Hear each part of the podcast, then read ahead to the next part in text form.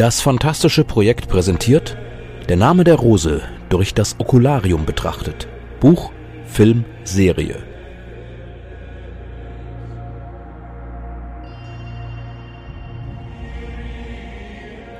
Dritter Tag.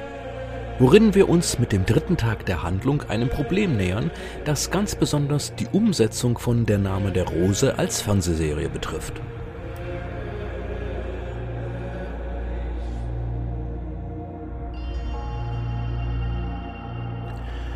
Um einen Roman in ein Filmdrehbuch umzusetzen, gibt es mehrere Möglichkeiten. Man kann diese Möglichkeiten aber in zwei Hauptkategorien einteilen.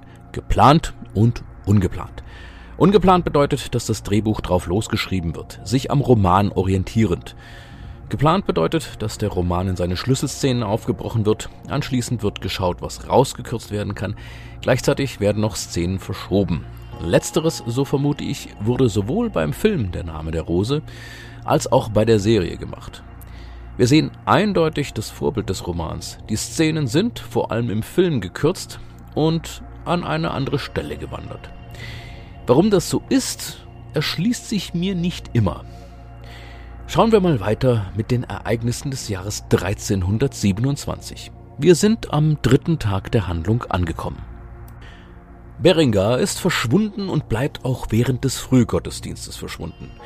In seiner Zelle findet man ein blutiges Leintuch, worauf Alinardus die Prophezeiung aus der Apokalypse wiederholt und darauf besteht, dass die dritte Posaune den Tod durch Wasser bringt. Während William ein Gespräch mit dem Glasermeister führen will, setzt sich Adson in die Kirche und schläft ein.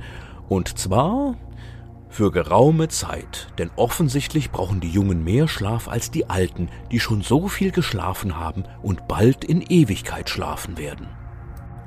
Anschließend begibt er sich ins Skriptorium und blättert den Kodex durch, während er in Wahrheit die anderen Mönche beobachtet. Währenddessen sinniert er über Bücher und Wissen nach und kommt zu dem Schluss, dass die Wahrheit eingeschlossen gehört, bevor er über Benno von Uppsala und Venantius nachdenkt und ihm leise Zweifel kommen. Wem gehört das Wissen? Doch der Welt? Adson tadelt sich selbst für diese Gedanken und begibt sich zum Essen in die Küche. Dort trifft er Salvatore, der ihm in der eigenen Art seine Lebensgeschichte erzählt. Er stammt aus einem armen Haus und zog als Bettler durch halb Europa, bevor er in einem Minoritenkloster in der Toskana landete. Dann kam es zu einem Konflikt zwischen diesem und einem anderen Kloster, an dessen Ende Salvatore wieder durch die Lande zog und sich den Pastorellen anschloss. Dann berichtet er von dem in diesen Zeiten üblichen Antisemitismus denn auf ihrem Weg in Richtung Süden schlugen sie alle Juden tot, die sie zu fassen bekamen, und nahmen sich ihre Habe. Warum die Juden? fragte ich Salvatore. Warum nicht? erwiderte er und fügte erklärend hinzu, schließlich hätten die Leute ihr Leben lang von den Priestern gehört, dass die Juden die Feinde der Christenheit seien und dass sie außerdem jene Reichtümer anhäuften, die ihnen, den armen Christen, verwehrt waren. Ich fragte ihn, ob es nicht eher wohl so gewesen sei, dass die Reichtümer von den adligen Herren angehäuft wurden mit Hilfe der Zwangsabgabe des Zehnten und dass mithin die Pastorellen nicht ihre wahren Feinde bekämpften. Worauf Salvatore antwortete, wenn die wahren Feinde zu mächtig seien, müsse man sich eben schwächere Feinde suchen. Salvatore landete dann bei den Minoriten, doch als diese vom Papst verfolgt wurden, wechselte er die Kutte und wurde Benediktiner. Schließlich landete er in der Abtei und wurde Gehilfe des Zelleraus. Nach dieser Schilderung fragt Azon Salvatore, ob jener jemals Fra Dolcino begegnet sei. Salvatore rennt darauf wütend davon, was Azon noch neugieriger macht. Er möchte Ubertin deswegen befragen, findet ihn aber nicht. Stattdessen trifft er William, der beim Glasermeister Nicholas ist. Nicholas versucht gerade, neue Augengläser zu schleifen. Adson erzählt, was er von Salvatore erfahren hat und gibt zu, dass er verwirrt ist ob der ganzen unterschiedlichen Ketzerströmungen. William gibt zu bedenken, dass es wichtig ist, diese Strömungen zu unterscheiden, damit man nicht den einen Ketzer wegen etwas verurteilt, das ein anderer Ketzer getan hat. Darüber landen die beiden in einem philosophischen Gespräch über die Wahrheit, was Adson noch mehr verwirrt. Schließlich sagt William nebenbei, dass er den Geheimcode des Venantius entziffert habe. Secretum finis Africae. Manus supra idolum age primum et septimum de quatuor. Übersetzt heißt das Geheimnis des Finis Africae, also des Ende von Afrikas. Die Hand über dem Idol wirke ein auf den ersten und siebenten der vier. Die Worte sind damit zwar übersetzt, aber der Sinn noch nicht. Adson und William werden dann beim Abt vorstellig. Der hat eine Nachricht erhalten, dass der Papst einen Inquisitor schickt, der für die Sicherheit der päpstlichen Delegation verantwortlich sein soll. Als sein Name genannt wird, fährt William auf. Bernard Gouy. Der hat sich einen Namen als Geißel der Ketzer gemacht und schon viele auf den Scheiterhaufen gebracht. Nicht nur wird das den Disput beeinflussen, es macht auch Zeitdruck. Die merkwürdigen Ereignisse in der Abtei müssen aufgeklärt sein, bevor Gui hier eintrifft, sonst wird er die Ermittlungen übernehmen. William ist allerdings noch nicht weiter und beklagt, dass er nicht in die Bibliothek dürfe, um die sich scheinbar alles dreht, weil die toten Mönche und der verschwundene Beringer mit ihr zu tun hätten. Der Abt erwidert, alle Mönche der Abtei hätten mit der Bibliothek zu tun und verweigert weiterhin den Zugang. Anschließend ereilt William ein Rückschlag. Nicholas hat beim Schleifen der Linsen für die neuen Augengläser einen Fehler gemacht und die Linsen sind zersprungen. Und Berengar bleibt verschwunden.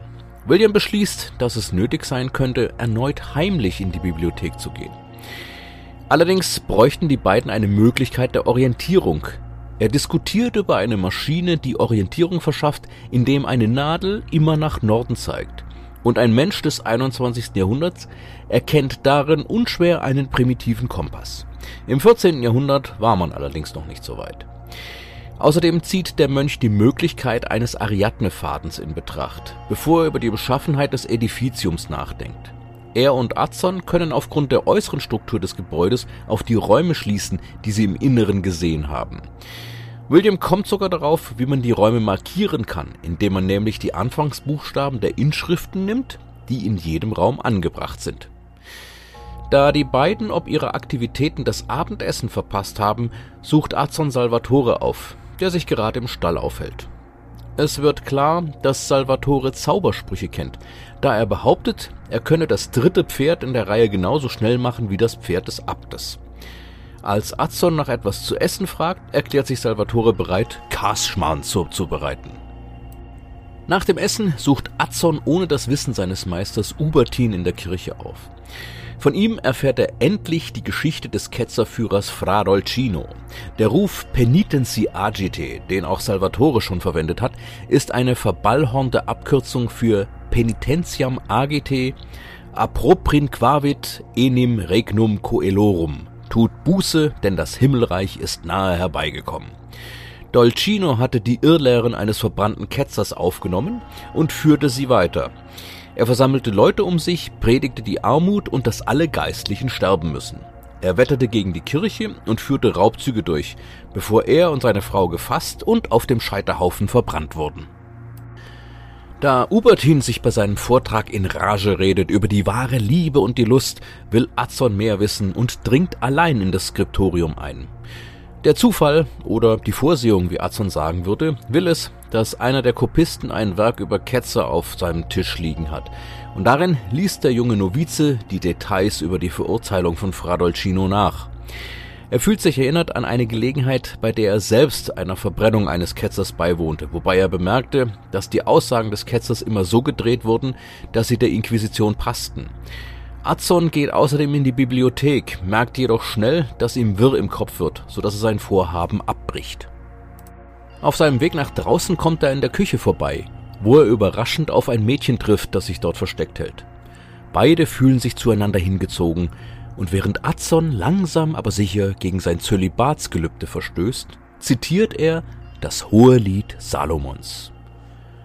Deiner Hüften rund ist wie Geschmeide, gefertigt von Künstlerhand, Dein Schoß ist ein rundes Becken, Würzwein mangle ihm nicht, dein Leib ist ein Weizenhügel, mit Linien umstellt, deine Brüste sind wie zwei Kitzlein, wie die Zwillinge einer Gazelle, dein Hals ist ein Turm aus Elfenbein, deine Augen sind wie die Teiche zu Hesbon, beim Tor von Bad Rabim.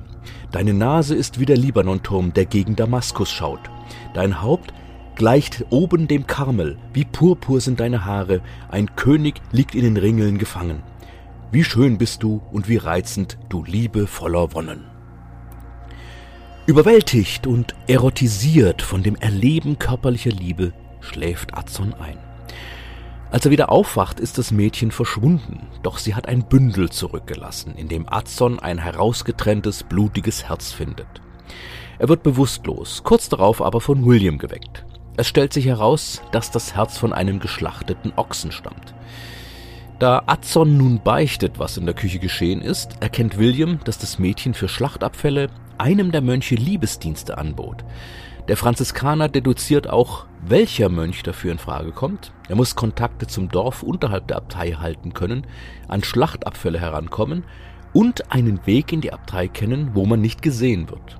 Alles das trifft auf Remigius zu oder, gibt William noch zu bedenken, auch auf Salvatore. Die beiden treffen auf Alinardus, der wieder von der Apokalypse spricht, worauf selbst William die Idee kommt, der Täter könnte, inspiriert von den Umständen vom Suizid des Adelmus, die anderen Toten tatsächlich nach den Posaunen der Offenbarung arrangiert haben. Also müsste man Berengar in einem Wasser finden, aber es gibt kein Gewässer, in dem man ertrinken könnte in der Abtei. Adson erwähnt das Badehaus, was William logisch vorkommt. Zwar hatte man am Tag auch dort nach dem verschwundenen Mönch gesucht, aber vermutlich nur flüchtig hineingesehen. Die beiden begeben sich also ins Badehaus und tatsächlich, in einer der Wannen finden sie die Leiche Berengars. Und mit diesem grausigen Fund endet der Bericht über den dritten Tag. Einen interessanten Teil dieses Kapitels des Romans möchte ich mal herauspicken, der die heutige Situation geschickt mit einer geschichtlichen Situation verknüpft. Salvatore erzählt, dass die Pastorellen, denen er eine Zeit lang angehörte, Juden umgebracht haben und begründet das mit Worten, die auch einem Menschen des 21. Jahrhunderts unheimlich vertraut vorkommen. Die Juden würden Reichtümer anhäufen, die den Christen gehören. Es ist historisch korrekt, dass dieser Verschwörungsmythos, und so können wir ihn in der Tat nennen, schon seit Jahrhunderten die Runde macht und es ist erschreckend, dass er sich im Laufe der Zeit nicht abgenutzt hat und verschwunden ist, sondern immer weiter ausgebaut wurde. Man muss es auch deutlich benennen. Ein gewisser Antisemitismus ist sozusagen in die DNS der christlichen Kirche eingewoben worden. Ursprünglich waren die Christen eine jüdische Splittersekte, die der Auffassung war, dass Jesus der Messias war. Allerdings hätte das nach jüdischer Lesart bedeutet, dass das Ende der Welt und das Königreich Gottes nahe seien. Die ersten Christen erwarteten tatsächlich den Beginn der Endzeit noch zu ihren Lebzeiten zumindest aber innerhalb einiger weniger Generationen. Da die anderen jüdischen Strömungen diesen Gedanken aber ablehnten, wurden diese als Feinde des Messias angesehen, die einer falschen Lehre folgten und die die heiligen Schriften, die eigentlich den Christen gehörten, in Beschlag nahmen. Schließlich stammen die gesamten Werke dessen, was die Christen als Altes Testament bezeichnen, aus dem Tanach der Juden. So isolierte sich die christliche Kirche immer mehr von ihren jüdischen Wurzeln und bezeichnete die anderen Juden als Bücherräuber. Später, als der Weltuntergang immer noch nicht eingetreten und das Christentum von einer Endzeitsekte in eine Religion gewandelt war, wurde darauf bestanden, dass es ein jüdischer Priester, Kaiphas, war, der Pontius Pilatus dazu gebracht hatte, Jesus hinzurichten. Damit waren die Juden als Christusmörder gebrandmarkt obwohl man sehr philosophisch darüber diskutieren könnte, ob die Verurteilung und Hinrichtung von Jesus nicht einem Plan folgte. Schließlich behaupten die Christen, dass alles geschehen sei, wie es vorausbestimmt war. Und alle Beteiligten folglich nur den Platz einnahmen, der ihnen von einer höheren Macht zugedacht war. Die Juden dienten dann als wohlfeile Projektionsfläche. Wenn eine Krankheit ausbrach und die Menschen, die von Krankheitserregern noch nichts wussten, sich das nicht erklären konnten, mussten wohl die Juden den Brunnen vergiftet haben. Den Juden wurde nachgesagt, sie würden Kinder entführen und für grausame Rituale missbrauchen. Ich möchte hier an eine frühere Folge dieser Reihe erinnern, in der Ubertin gegenüber William diese Horrorgeschichte erzählt und mit einer christlichen Splittergruppe in Verbindung bringt. Und an Salvatores Worte erinnern, dass man sich schwächere Feinde suchen müsse, wenn die wahren Feinde zu mächtig seien. Genau das wird hier nämlich gemacht, anstatt die wahren Ursachen für soziale Ungerechtigkeiten zu suchen, was aufwendig, schwierig und sehr ermüdend sein kann, nimmt man lieber jemanden, den man als das Böse personifiziert und hassen kann.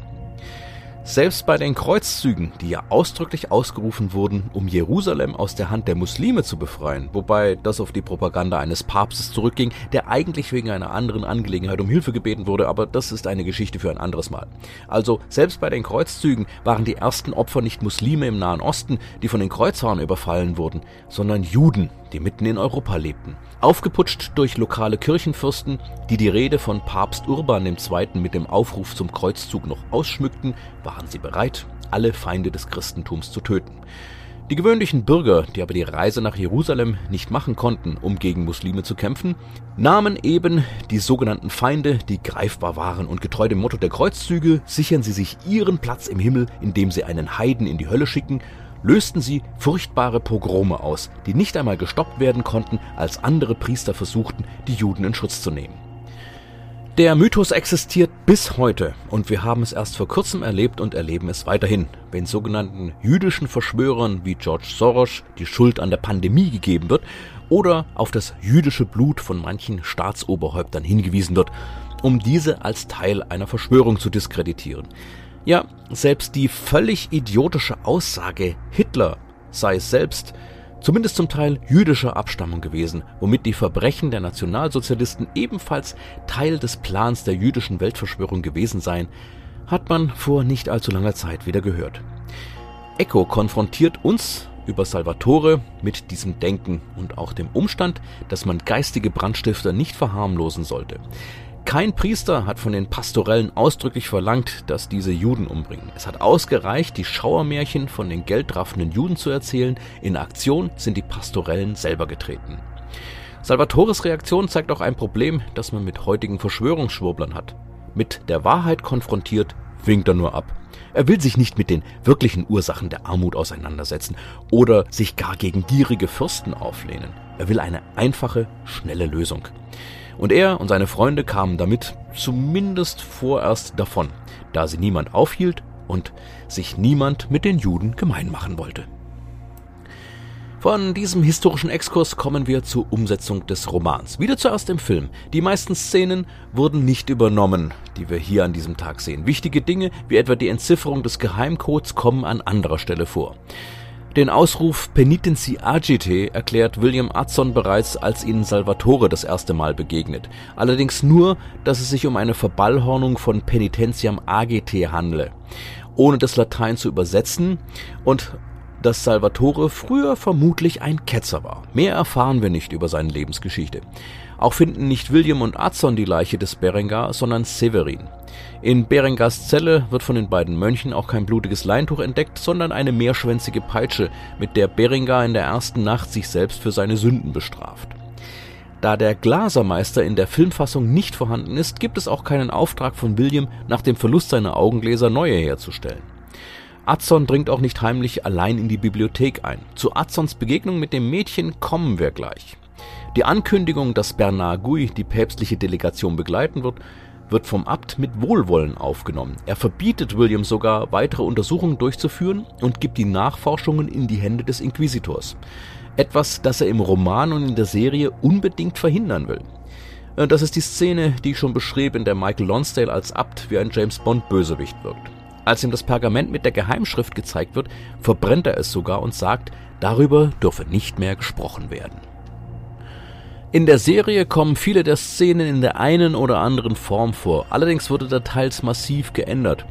Salvatore erzählt seine Lebensgeschichte, die allerdings so aussieht. Als missgestalteter Mensch wurde er von einer adligen Familie als Kuriosität gehalten, damit sie über ihn lachen konnten. In einer Szene wurde er als Hund kriechend an einer Leine vorgeführt. In dem Moment kommen Fra Dolcino und die Seinen dazu. Sie entführen einen Sohn der Adelsfamilie, töten einen Pfarrer und Remigius, der bereits zu Dolcinos Bande gehört, befreit Salvatore und nimmt ihn mit, sodass die beiden schließlich in der Abtei landen. Dort ist er für das Papiermachen der Abtei zuständig, was später in der Serie noch eine Rolle spielen wird. Den Ausruf Penitenzi agite erklärt William ebenfalls, als Adson das Wort zum wiederholten Mal hört und übersetzt es auch mit Tuet Buße. Die Geschichte Fra Dolcinos bekommt Adson allerdings von Jorge erzählt. Was Williams Augengläser betrifft, hat die Serie sogar noch etwas besser recherchiert. Als der Mönch beim Glasermeister Nikolas den Verlust seiner Sehhilfe beklagt, kommt ihm eine Idee. Er fragt, ob Nicholas einen Beryl hätte. Er bejaht dies und William fordert ihn auf, ein Stück davon abzuschneiden und zu schleifen. Beryl ist ein Kristall, den man gut in Form schleifen kann. Und tatsächlich wurden aus ihm die ersten Augengläser hergestellt. Das deutsche Wort Brille leitet sich von Beryl ab. Daher wird auch klar, dass der weibliche Artikel, also die Brille, eigentlich eine Pluralbezeichnung ist. Der Beryl ist ein Augenglas, aber die Berylle sind zwei. Auch in der Serie dringt Adson nicht heimlich und allein in die Bibliothek ein. Aber er geht ins Skriptorium, um ein Buch über Ketzer zu lesen, wo er Chorche begegnet. Das blutige Leintuch in Berengars Zelle haben William und Adson schon zuvor gefunden, da der sündige Mönch noch nicht verschwunden war. In dem Gespräch, in welchem er die Begegnung mit Adelmus auf dem Friedhof schildert, wird Berengar von William mit dem Tuch konfrontiert, worauf Berengar behauptet, er wisse nicht, woher das Blut kommt. Das ist natürlich eine Lüge. Mir ist auch nicht ganz klar, warum man die zwei Szenen, die eigentlich separat sind, also das Gespräch mit Berengar und das Finden des Leintuchs, zu einer zusammengefasst hat. Natürlich muss Berengar an der Stelle lügen. Denn würde er zugeben, dass er es war, der Venantius in den Bottich mit Schweineblut gesteckt hat, würde schon zu viel der weiteren Handlung vorweggenommen. Kommen wir nun zu einem der zentralen Elemente der Geschichte, dem Mädchen. Im Roman begegnet Adson ihr ganz unverhofft und so wie bereits beschrieben. Der Film baut das ein wenig aus. Hier sieht Adson das Mädchen vorher einmal kurz, als er und William auf dem Abhang unterhalb des Klosters herumklettern um den Tod des Adelmus zu klären. Dabei öffnen die Mönche ein Falltor, aus dem die Küchenabfälle abgeworfen werden. Menschen aus dem Dorf unterhalb der Abtei kommen angelaufen und schlagen sich um die Abfälle, was William zu einer zynischen Bemerkung über die großzügigen Schenkungen der Kirche veranlasst. Eine Dorfbewohnerin ist das Mädchen. Sie und Azon bleiben erstarrt stehen, als sie sich direkt begegnen, doch dann wird Azon von William abgelenkt. Das nächste Mal sehen sich die beiden, als sie sich in der Küche im Kloster begegnen. Die Szene findet allerdings an einer anderen Stelle statt. Adson geht nicht in die Küche, weil er heimlich selbst in der Bibliothek, sondern mit William im Skriptorium war, wo Williams Augengläser gestohlen wurden. Auf der Suche nach dem Dieb trennen sich William und Adson und der Novize geht in die Küche, weil die Tür offen ist und dort Licht brennt. Es wird aus der Szene auch schon deutlich, dass es Remigius ist, der das Mädchen in die Abtei gelassen hat, um mit ihr ein Schäferstündchen zu verbringen. Ähm, 1327 hätte Adson die Begegnung aber nicht als Schäferstündchen bezeichnet, da dieser Begriff erst im 18. Jahrhundert geschöpft wurde. Wie im Roman kommt es zum Sex zwischen den beiden, allerdings ohne dass Adson das hohe Lied zitiert. Parallel dazu befragt William Salvatore, den er bei der Rattenjagd auf dem Friedhof überrascht hat, wovon ich schon berichtet habe. Ebenfalls wie im Roman verschwindet das Mädchen und lässt Adson zurück, der das Bündel findet, das sie vor Ort gelassen hat und beim Auspacken ein Ochsenherz findet. William deduziert hier ebenfalls, dass das Mädchen Liebesdienste gegen Schlachtabfälle angeboten hat. Das Gespräch über die Liebe zwischen ihm und Adson findet allerdings erst später in der Zelle der beiden statt. Interessanterweise will William nicht, dass Adson ihm beichtet, sondern die Sache als Freund erzählt. Etwas später geht Adson sogar heimlich in das Dorf und beobachtet das Mädchen und seine Familie in ihrer Verwahrlosung. Dann ist da die Serie. Was soll ich sagen? Die Rolle des Mädchens ist massiv ausgebaut worden. Außerdem wurde eine zweite weibliche Rolle hinzugefügt. Ich verstehe die Absicht. Das Ganze läuft aber meinem Eindruck nach schief, der Reihe nach. In der Serie ist das Mädchen keine Einwohnerin des Dorfes unterhalb der Abtei. Ein Dorf kommt dort gar nicht vor. Obwohl wir auch hier Menschen sehen, die in das Kloster kommen, um den Zehnten abzugeben. Und nennen wir das Mädchen von jetzt an die Rose, denn sonst wird's merkwürdig. Die Rose begegnet William und Azon bereits, als diese noch auf dem Weg in die Abtei sind. Sie flüchtet vor dem Krieg zwischen den päpstlichen und kaiserlichen Truppen und spricht eine Sprache, die Azon nicht versteht.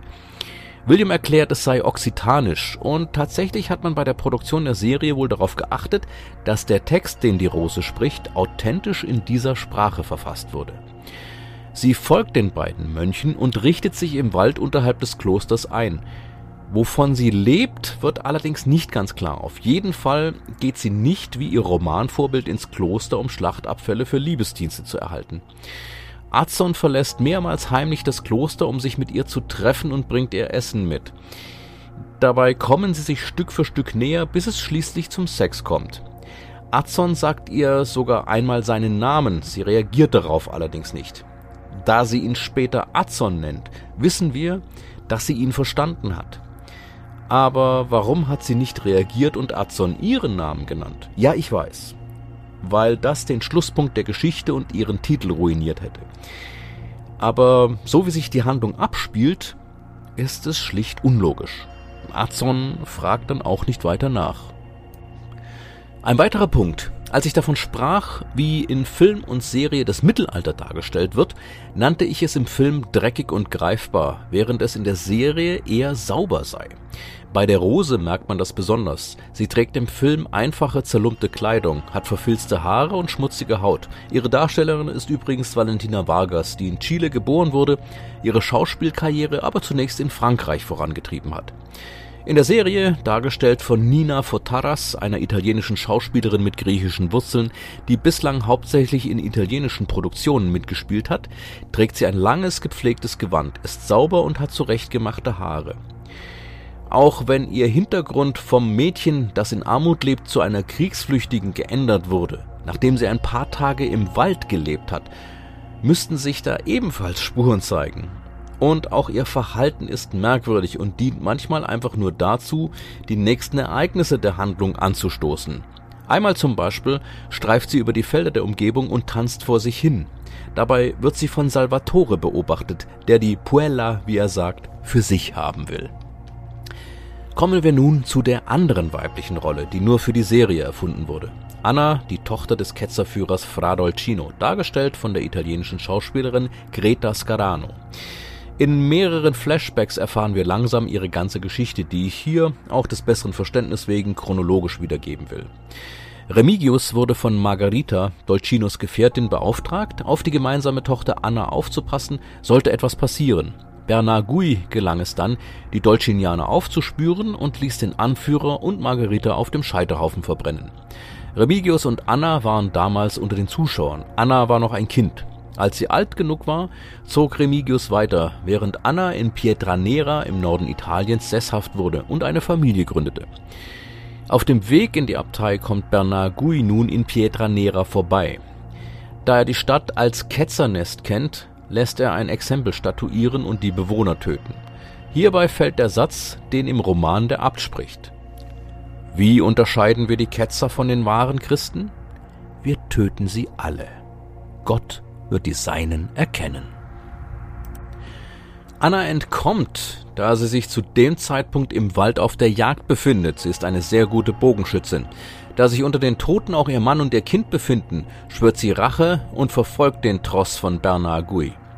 Als dieser an einem Fluss Halt macht, lauert sie dem Inquisitor auf, verfehlt ihn allerdings mit ihrem Pfeil.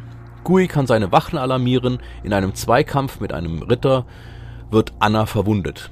Trotzdem folgt sie Gui weiter, bis sie schließlich immer noch verletzt in den Wald unterhalb der Abtei ankommt, wo sie auf die Rose trifft. Diese ist kundig in Heilkräutern und versorgt die Wunde Annas. Es kommt auch zu einer Begegnung zwischen Anna und Azon.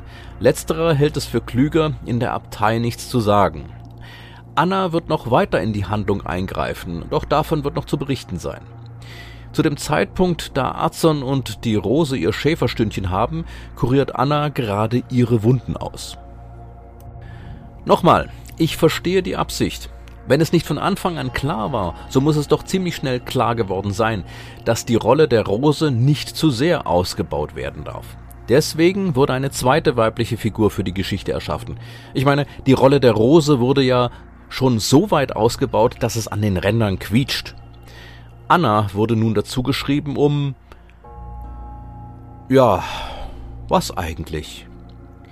Braucht die Geschichte eine Figur, die deutlich macht, dass Bernard Gui ein durchtriebener und eigentlich diabolischer Inquisitor ist, der sich für das Werkzeug Gottes hält? Nein. Es braucht auch keine Figur, die einen Rachefeldzug gegen Gui unternimmt, denn es ist von vornherein klar, dass dieser nur innerhalb sehr enger Grenzen verlaufen kann, ohne die eigentliche Handlung der Geschichte zu stark zu stören.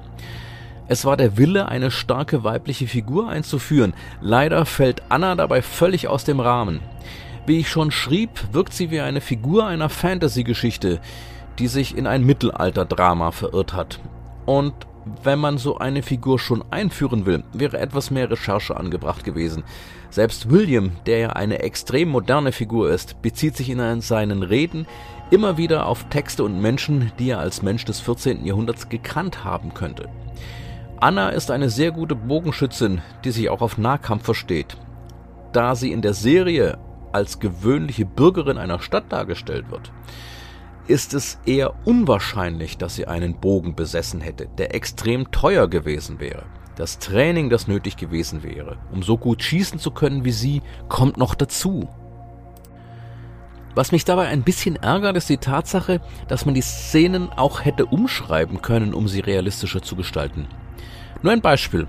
Anna lauert Gui auf, der in der Ruine einer Kirche kniet, um zu beten.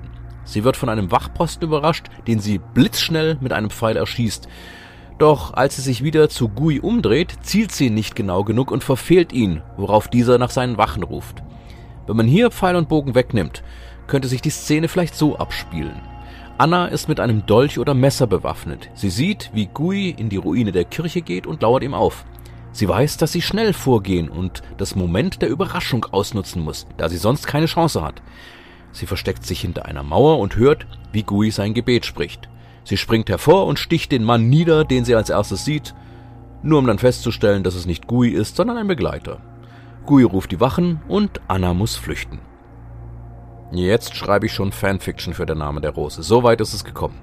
Aber bevor ich zum Ende komme, muss ich allerdings sagen, dass ich es vorgezogen hätte, die Figur der Anna ganz aus der Geschichte rauszulassen. Ich kann nur wiederholen, was ich zuletzt schon mutmaßte. Ein weiterer Grund für die Einfügungen in die Handlung war meinem Eindruck nach auch der Umstand, den Rhythmus der Handlung zu verändern, so dass man zum Ende jeder Episode einen passenden Cliffhanger hatte. Bisher war es so, dass die hinzugefügte Handlung eher parallel zu dem lief, das direkt aus dem Buch übernommen wurde. Am Anfang war es nur Azon, der direkt mit der Rose interagierte. Mit Salvatore ist dann ein zweiter Faktor dazugekommen. Und nun wird Anna ebenfalls auch nochmal direkt auf die Haupthandlung Einfluss nehmen.